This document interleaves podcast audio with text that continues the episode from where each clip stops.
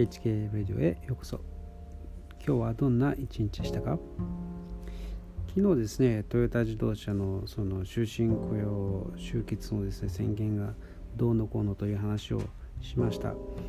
えー、もう少し一歩下がって考えてみてですねそもそも産業時代というものが、えー、人間のですね長い歴史の中でまあ本当に特別なあの時代だったというふうにですね考えた方が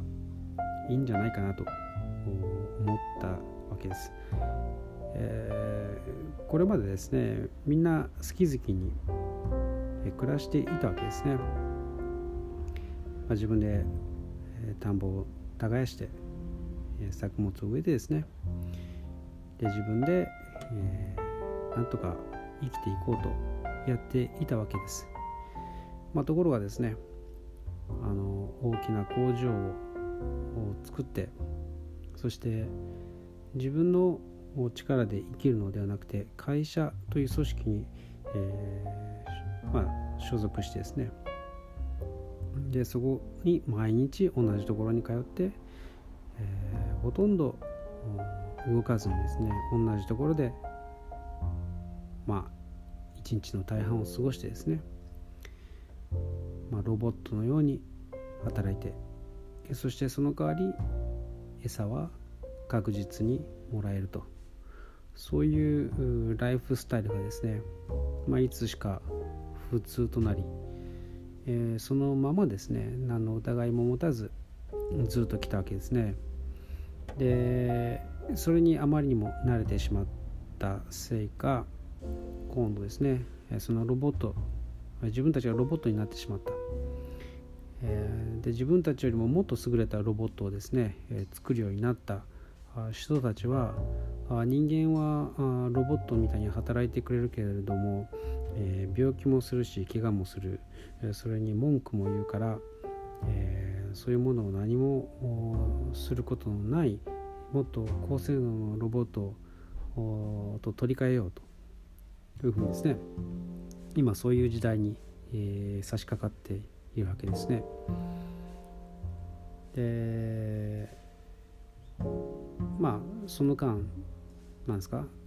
？100何年くらいですよね。でこの時代が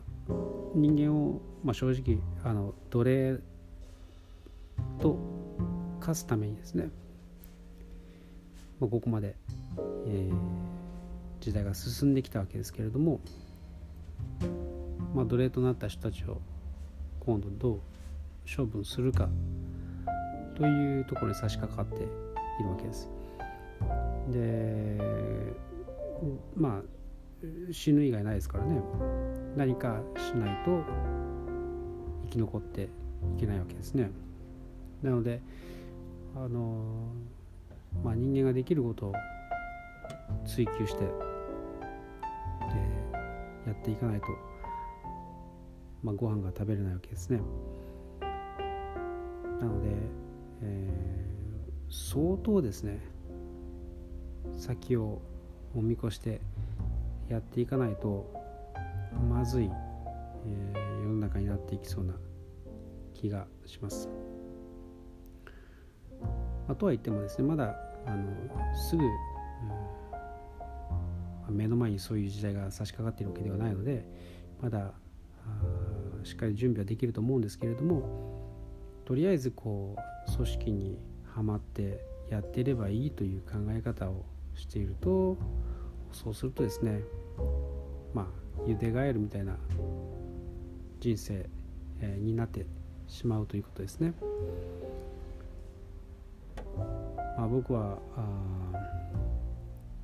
結構仕事からですね。あの日系ブラジル人の人たちとよく会ってるんですけれども、まあ、彼らも本当にですねこう時代に翻弄されてしまって、えー、利用されるだけ利用されて、まあ、最終的にはですね本当に行き場がなくなって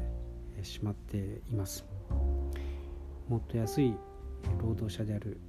ベトナム人たちがですね大量に、えー、入ってくるようになって今